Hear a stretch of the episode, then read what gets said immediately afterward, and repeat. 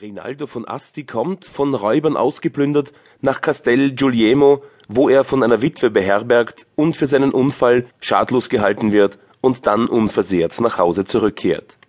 Über die Schicksale des Martellino, wie Neifile sie erzählt hatte, lachten die Mädchen von ganzem Herzen. Unter den Männern am meisten aber Philostrato, den die Königin, weil er der Neifile zunächst saß, als nächsten Erzähler bestimmte er begann ohne das mindeste Zögern wie folgt.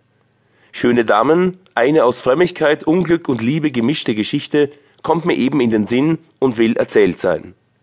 Sie mit angehört zu haben, kann nur nützlich sein, am meisten aber für diejenigen, welche im unsicheren Reiche der Liebe reisen, wo, wer nicht das Vaterunser des heiligen Julianus gesprochen, oft schlecht beherbergt ist, wenn er auch ein gutes Bett hat. Zu der Zeit des Markgrafen Azzo von Ferrara nämlich war ein Kaufmann namens Rinaldo von Asti seiner Geschäfte wegen nach Bologna gekommen und kehrte nun, nachdem er sie beendigt hatte, wieder heim.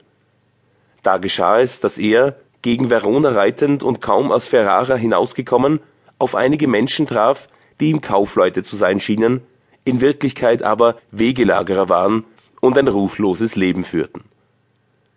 Er war unvorsichtig genug, sich in Gespräche mit ihnen einzulassen und sich ihnen anzuschließen Sie aber beschlossen